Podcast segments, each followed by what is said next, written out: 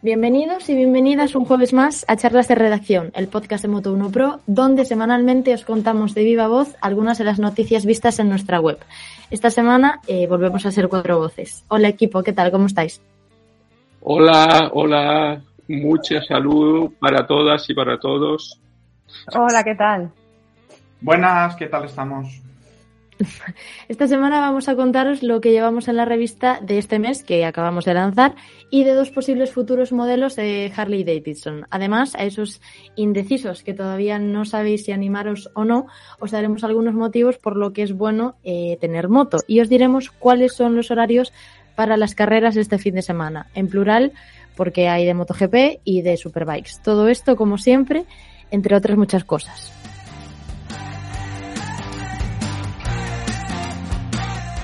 Esta semana sacamos un nuevo número de la revista, revista que os recordamos que está disponible tanto para móvil como para iPad y ordenador y que eh, es totalmente gratuita. Justamente en este número Marisa nos contaba con todo lujo de detalles cómo fue probar la nueva Ducati Scrambler Urban Motar. Eh, ¿Merece la pena o no, Marisa? Pues bueno, yo desde antes de probarla sí mm, que es cierto que, que soy bastante fan de la estética de Scrambler y en particular de las, de las Ducati. Entonces sí tenía muchísimas ganas de hacer esta prueba y bueno, probé la Urban Motar, que si la habéis visto, pues la he titulado en, el artículo que es La Rebelde. Eh, lo podéis leer más en profundidad en nuestra revista online. Y bueno, lo de Rebelde es sobre todo porque la estética es diferente a, la de sus compañeras, y es que es como un estilo graffiti en blanco y rojo, y bueno, en un principio está como, como enfocado a que es más urbana, pero lo cierto es que en mi prueba puedo dar fe que, que, bueno, que en ciudad va bien, pero que la vas a disfrutar mucho más fuera de ella. Y a mí me ha parecido una moto magnífica y, y bueno, aparte de bonita, pues eso, pues que va bastante bien. Sí que como apunte tengo que decir que, que hay un fallito que creo que deben corregir, que es el tema de no poder regular los retrovisores para arriba y para abajo, porque sí que es verdad que dificulta un poco la visión. Pero bueno, por lo demás, mm, me he quedado bastante satisfecha con esta prueba y ya nuestros usuarios lo, lo podrán leer más en profundidad para no enrollarme en nuestra revista. Oye, Marisa, ¿y en los espejos por qué no veías bien? Porque vibra, porque yo me acuerdo en algunas Ducati de otra época, eh, a veces por los espejos no veías bien porque vibraban y se movían. Pero tú lo que te quejabas es que no los podías ajustar bien, ¿no? Claro, en este caso no vibrar no tenía ningún problema con eso, simplemente que el, se podían... Eh, ajustar mm, eh, para la izquierda o para la derecha, pero no para arriba o para abajo. En mi caso, por ejemplo, en mi posición de conducción, el, retrovisor izquierdo me apuntaba prácticamente al suelo, eh, atrás al suelo. Entonces no podía ver y hacía que más de una vez para incorporarme, para cambiar de carril, tenía que girar la cabeza para asegurarme de que no venía ningún coche. Pero bueno, yo espero que sea algo que se, que se pueda corregir porque verdaderamente es necesario tener buena visión. Bueno, también esas motos se prestan a montarles accesorios y tal, y seguro que hay por ahí retrovisores más chulos y que sean más fáciles de ajustar. Sí, claro, también se puede cambiar el retrovisor. Bueno, pues todos los que quieran más detalles de, la prueba de la Ducati de, Marisa, a nuestra revista directamente. Otra prueba estrella, también del último número, es la de la Ducati 1290 Super Duke GT. KTM, KTM, no Ducati. Eh, bueno, la revista la hemos dedicado un poco a hacer rutas en moto, entonces pues eh, tocaba probar alguna moto rutera. Eh, también llevamos la Honda NT 1100, que ya comentamos anteriormente de cuando lo habíamos publicado en la web, la prueba en ruta que hizo nuestro compañero y amigo Mariano Urdín, yendo y viniendo de Madrid a Oporto con ella. Y bueno, la KTM 1290 Super Duke GT es una moto curiosa porque tú cuando, como lo escribí al principio de la prueba, tú entras en la web de KTM y miras el catálogo y miras 1290 Super Duque y lo que te salen es la R y la R Evo, que son motos prácticamente de carrera, son super super agresivas, motos muy deportivas y tal. Y claro, tú entrabas buscando una moto turística que te habían dicho que había y dices, pero bueno, esto no tiene nada que ver. Pero luego te fijas y está la GT.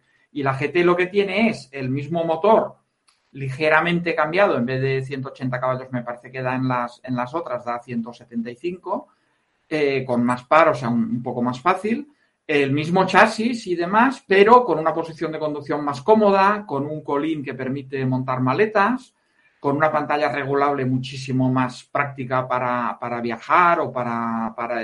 En fin, es una moto que luego también cuando la recogí pensaba que sería derivada de las otras muy bestia y me sorprendió porque no. Eh, el Euro, la norma Euro 5 le ha sentado muy bien a este motor y es realmente sorprendente cómo un motor bicilíndrico KTM de 170 caballos puede ser tan agradable, tan dulce, gasta poco en, uso normal. Mm, hay veces que no llega a 5 litros y la verdad que me, encantó. Me sorprendió una moto mm, que es tan, cuando te, aplicas en conducción deportiva, es, un misil, pero eh, en uso diario para algún viaje que hice en los alrededores y demás, eh, me sorprendió. Incluso tuve mal tiempo porque fueron esas semanas que llovió y tal. Y, joder, pues eh, me sorprendió su lado amable de esta moto. Josep, a mí me gustaría preguntarte, ¿esta moto se puede comparar con una 1250 GS o no tiene nada que ver?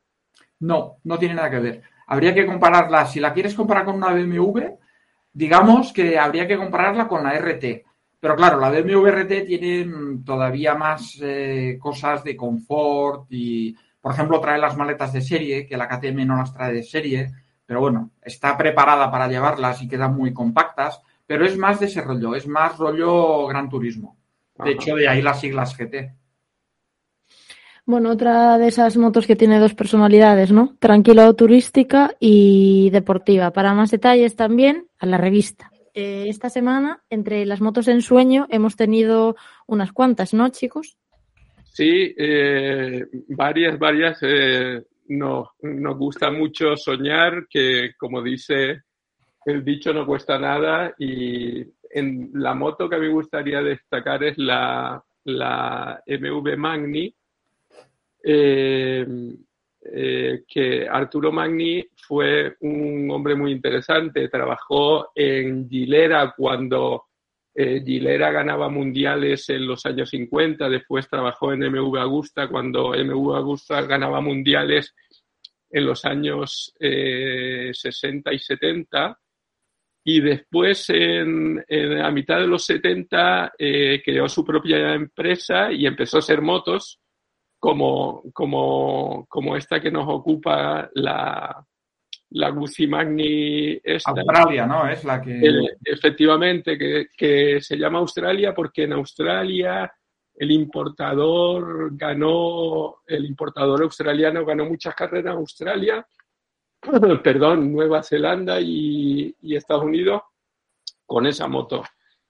Y, este eh, Arturo Magni, que eh, falleció en 2005, fue, fue un hombre, ya digo, que trabajó con gente como Agostini, Ubiali, Surtis, Halewood, Provini, en fin, con la florinata de, de que para los jóvenes es como decir, trabajó con Rossi, Quartararo, eh, Stoner, pues lo mismo, pero hace 50 eh, años. Sí, sí, sí. Aparte, esta moto pertenece a una época que ahora parece ya pasada, ¿no? Pero hubo un tiempo en que las fábricas hacían motos con motores buenos, no solo los japoneses, sino los italianos también, como es el caso con Guzzi y Ducati, pero de chasis no terminaban de ir tan bien como los motores, y entonces había especialistas como él que cogían el motor de la mejor moto, de, en este caso de Guzzi, y el tío hacía un chasis y una, en este caso él hizo una suspensión trasera totalmente diferente y, es como, como ese motor conseguían una moto con el que fuera bien, ¿no? Ese es un ejemplo de esto. Sí, porque por lo visto él lo que fue capaz es no las reacciones parásitas que tiene el cardan, que, que como sabemos Guzzi también utiliza el cardan en, en ese modelo. Eh, Magni lo que hizo fue un poco la inventó de alguna manera el paralever, que son los todos cardan que hay actualmente, que, BMW de hecho tiene registrado ese nombre, pero que bueno, pues eh, hay muchas motos ahora que tienen cardan y que, en comportamiento un poco deportivo va muy bien. Cuando antiguamente el cardan era una cosa que era solo para motos turísticas y cero deportivas, ¿no? Y luego, eh, oye Hilde, también eh, otra moto de ensueño que me llamó mucho la atención que, sacaste esta semana es la Scott, con un motor dos tiempos que, cuando ves las fotos dices, pero bueno, esto es una moto de los años 20 o 30, pero el motor parece de los años 70 o 80, ¿no? Porque A mí me recuerda el motor de la RD 3,5 que llegó a España ya en los 80, ¿no? Reflejado por agua.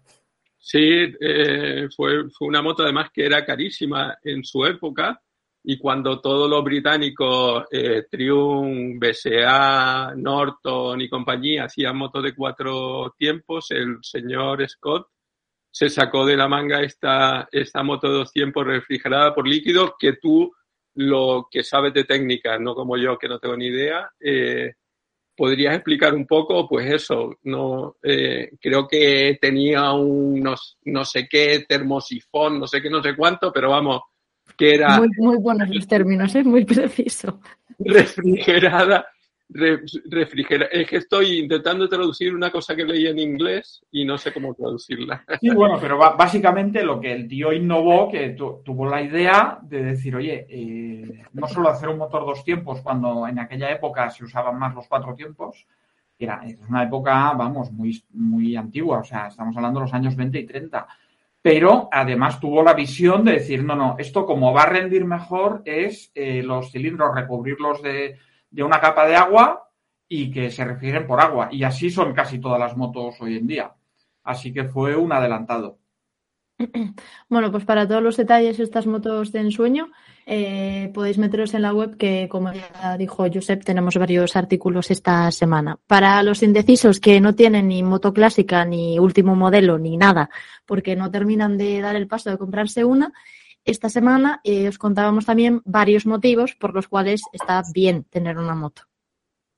Pues sí, eh, yo empezaría por el, motivo como más obvio que es el del ahorro. Y el ahorro en dos direcciones. Por una parte está el ahorro eh, de dinero económico en el tema del combustible, que ahora mismo está en unos niveles tan altos, pero por otro lado, y casi igual o más importante, es el ahorro de tiempo, sobre todo si estás viviendo en ciudad y demás porque además de que puedas llegar antes a los sitios, luego te encuentras que puedes aparcar prácticamente en la misma puerta del, sitio al que vas.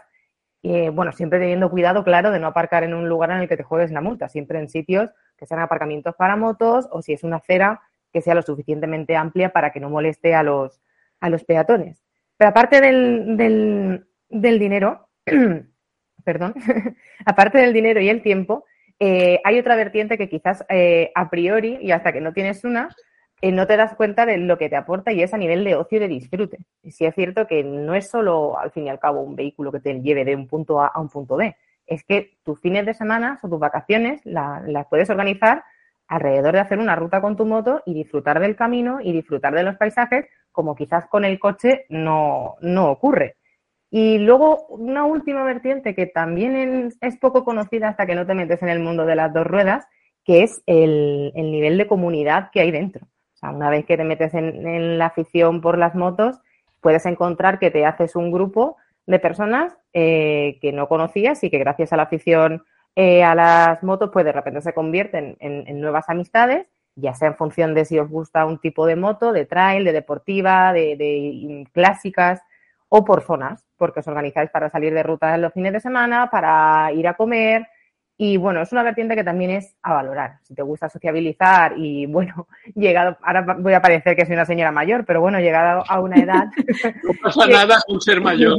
Eh, claro, pero ya sabéis que llega, cuando eres más joven, pues eso, pues en la universidad, en el colegio, en el instituto, hace muchas amistades, pero ya llegado a una edad en la que no es tan fácil encontrar nuevas amistades. Y desde luego yo creo que las motos es mm, un gran atractivo para conocer gente con la que compartes afición. Bueno, pues confiamos en que después de escuchar a Marisa y su último argumento, sobre todo, estéis más convencidos para, dar el paso. Yo, Quizás, perdona, eh, María, solo quisiera hacer un inciso, quisiera ser de abogado del diablo y de verdad es una cosa que no nunca entiendo y seguro que Josep tiene la respuesta y por eso esto va dirigido a él pero la verdad es que sigo sin entender. Mi mujer tiene un coche que lleva cinco personas y eh, tiene, pesa mil kilos o no sé cuánto, y gasta cuatro litros y medio por Madrid. Y uno se compra eh, una moto del siglo XXI, 2022, y gasta lo mismo. ¿Cómo es posible? ¿Por qué no hay motos que gasten un eh, litro si pesan la eh, cuarta parte que un coche o menos. Bueno, sí hay motos que gastan muy poco. ¿eh? ¿eh? ahora mismo hay motos que para llevar una o dos personas no gastan mucho más de dos litros. Y es la mitad de ese coche y son motos que no tienen tanta tecnología como la que tiene el coche que tú dices. Porque al final los coches hay una, tienen la desventaja que necesitan más carrocería eh, y que arrastran siempre, aunque lo llevas tú solo, eh, pues llevas el asiento de las otras plazas y demás. Pero tiene más sitio para tener más cosas. Tiene sitio para tener una batería, por ejemplo, en ese caso, de forma que cuando arrancas y paras funciona la parte eléctrica del coche y no el motor de gasolina. En ese trozo no gasta nada. Eso, hacerlo en una moto, mm, de momento no hay ninguna que lo lleve, una moto híbrida, una moto que el motor de gasolina solo funcione cuando estás en carretera, por ejemplo, o, con largos desplazamientos. Entonces, eh, las motos tienen un precio de adquisición muchísimo más bajo que el de los coches. Entonces, eh, también eso hace que el fabricante no puede meter ahí, o sea, no solo es una cuestión de espacio, sino también de dinero. Entonces, eh, la ventaja de las motos, pues que al ser tan sencillas, consumen tan poco que no merece la pena meterse en el lío. Nadie compraría una moto de 30.000 euros que gastara un litro, ¿entiendes? Entonces, eh, bueno, pues esto es así de momento.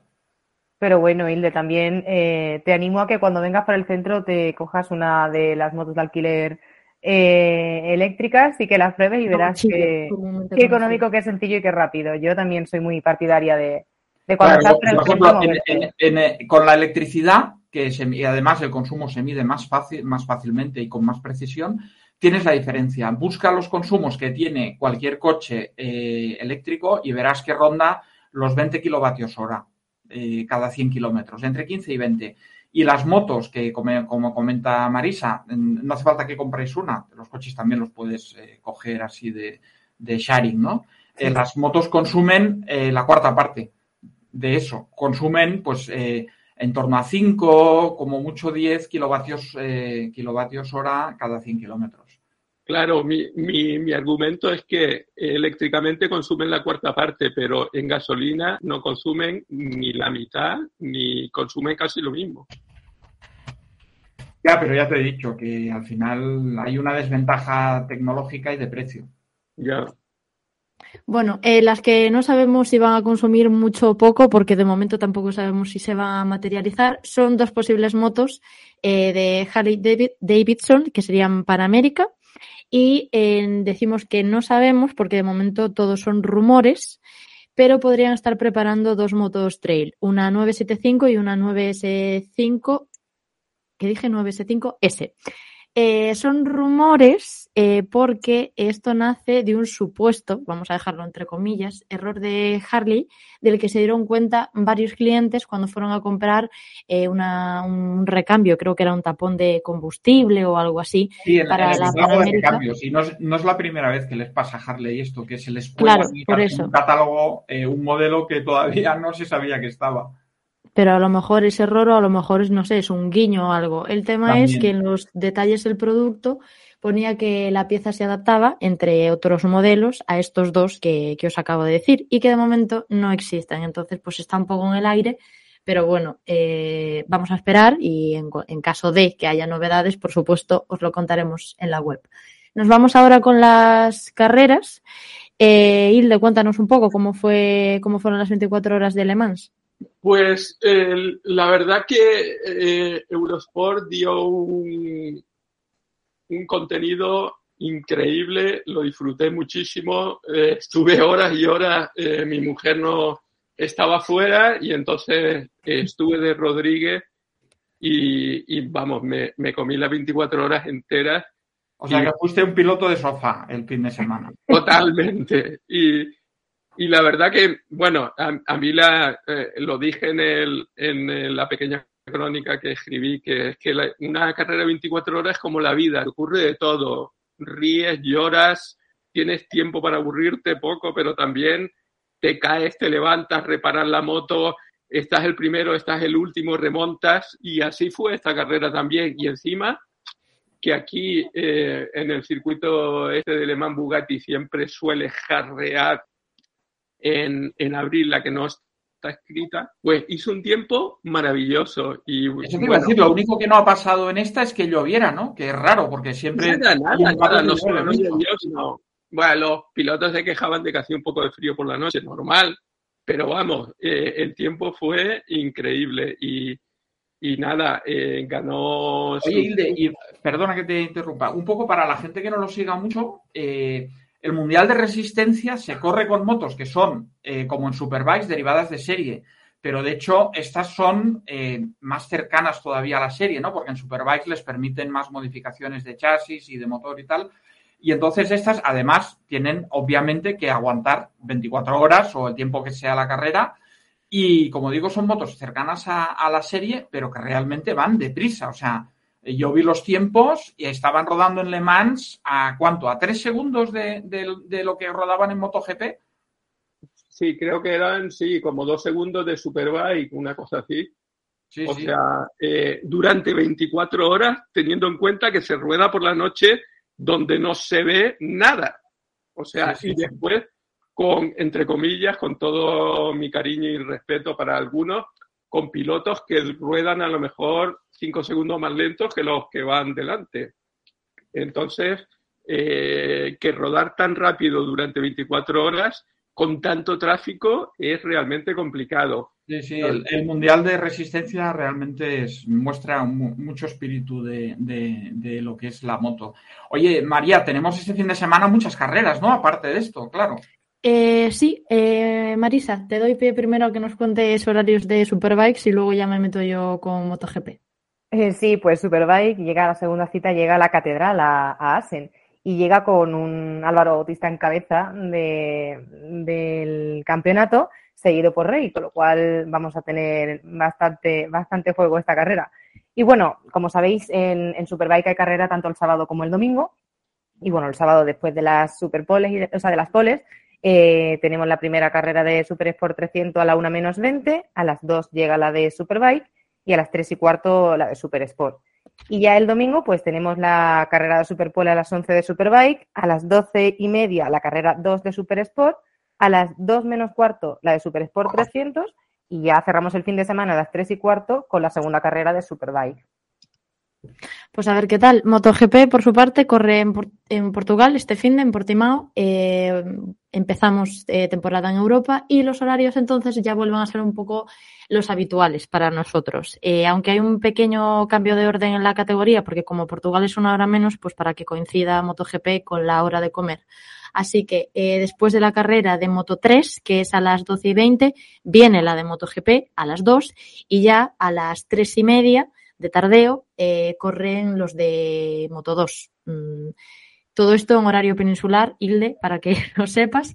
Hay un pequeño cambio ahí que entre MotoGP y Moto 2 en el orden, pero bueno, al menos ni nos toca madrugar, ni esperar a última hora de la tarde, ni nada. Así que a ver qué pasa. Es, un cambio importante ¿eh? el de Moto 2 después de MotoGP, porque los, de los pilotos de MotoGP muchas veces se quejan, y en Portimao es uno de los circuitos que más se quejaban, que la carrera de Moto 2 les deja la pista muy diferente a cómo ha estado todo el fin de semana por la cantidad de goma que dejan eh, los Dunlop de Moto 2 en pista. Así que esta vez no tendrán esa queja, o sea que la carrera estará más abierta. Sí, bueno, pero va a haber luego para los de Moto 2. De todos modos, no sé si solo es por tema de horarios o por temas de que luego coincide con Fórmula 1, que también hay, entonces supongo que intentarán ajustar todo para que pues, las categorías no se pisen y la gente pueda ver un poco de todo. Pero bueno, eso ya son temas de negocios. Eh, consultorio, Josep, ¿qué nos traes brevemente esta semana? María, yo antes del consultorio yo quisiera saber quién es vuestro favorito para Portimao. Buena pregunta, Hilde, buena pregunta. Pues el eh, mío, Miguel Oliveira, que ya lo hizo muy bien una vez. Ahí. El año pasado, sí, puede ser. Eh, bueno, no lo sé. A ver, es que yo me cuesta mucho ser imparcial. Eh, entonces. Olvídate de Mark y entonces serás imparcial. Ya, pero es difícil olvidarse de Mark, te quiero decir. Pero Mark este circuito no se le da muy bien y todavía no está súper fuerte. Con un poco de suerte tendrá prudencia. Bueno, eh, pues que haga podio por lo menos, no lo sé. Eh, yo confío en él, si no sube al podio no pasa nada, lo importante es que esté bien y se mm, cuide. Así que, pues no sé, igual también apuesto por, por Oliveira o no sé, Jorge Martín, tal vez. Yo estoy de acuerdo también con Oliveira, el extra de motivación de estar en casa y, estando fuerte como está y viendo que, tiene opciones, yo creo que lo va a luchar y, puede conseguirlo. Hombre, la duda es la, moto, ¿no? Que este año de momento KTM, mm, Binder estuvo ahí en Qatar, mm. pero parece que todavía...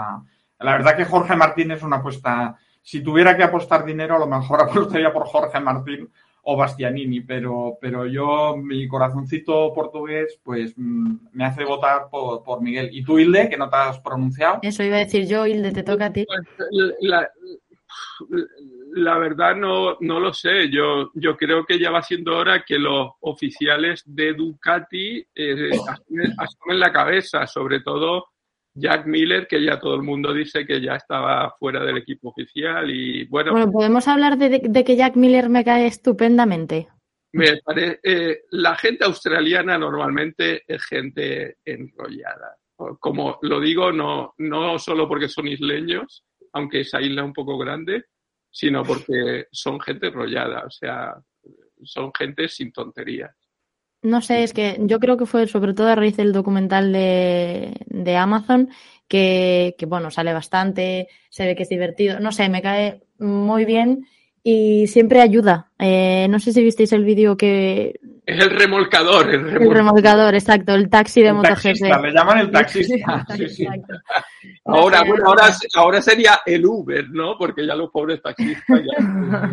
Uy, como nos estén escuchando algún taxista, te digo yo a ti, de que... Te no, lo digo con, todo mi cariño, porque eh, me parece una profesión durísima. Bueno, venga, que nos enrollamos mucho hoy. Eh, consultorio, Josep, muy veloz. Pues nada, eh, como hay una de las preguntas habituales que nos hace gente que es bastante nueva en moto es cómo es la forma ideal de calentar, de calentar la moto cada mañana, o también otra pregunta típica es de cómo hacer el rodaje. Entonces, eh, bueno, ya adelanto que ya sacaremos algún artículo, o tenemos alguno publicado, pero en fin, quiero hacer uno nuevo y tal para, para estos temas pero me dio pie precisamente a hacer a un todo lo contrario y sacamos un artículo que está teniendo mucho éxito en redes sociales y, de tráfico en la web, que es de cómo puedes romper la moto en cinco minutos. Y que mm, no te desvelo todo, no os desvelo todo lo que allí decimos, porque os recomiendo leerlo, que es entretenido. Pero básicamente eh, es justo cuando no haces lo que tienes que hacer cuando arrancas la moto en frío y cuando no la respetas, digamos, mecánicamente, ¿no? Así que os invito a leerlo y así no me enrollo más. Josep, perdona, una pregunta que nunca me aclaro. Cuando tú pones la moto por la mañana en marcha eh, eh, y hay 5 grados en el ambiente, ¿qué es mejor? ¿Esperar un par de minutos con la moto al ralentí en punto muerto o salir e ir con mucha suavidad estirando todo el cambio de marcha? Lo mejor, dejarla al ralentí unos minutos, que ya más estropeado la sorpresa para que la gente se lea el artículo, pero desde luego el consejo número uno es eh, bajar al garaje o a la calle donde tienes la moto y lo primero que tienes que hacer es arrancarla.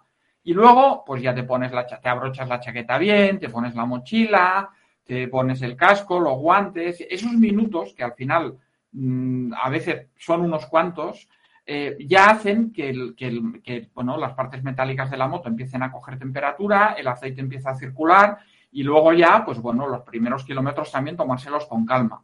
Pero esa es una de las claves, sí. Bueno, pues hasta aquí.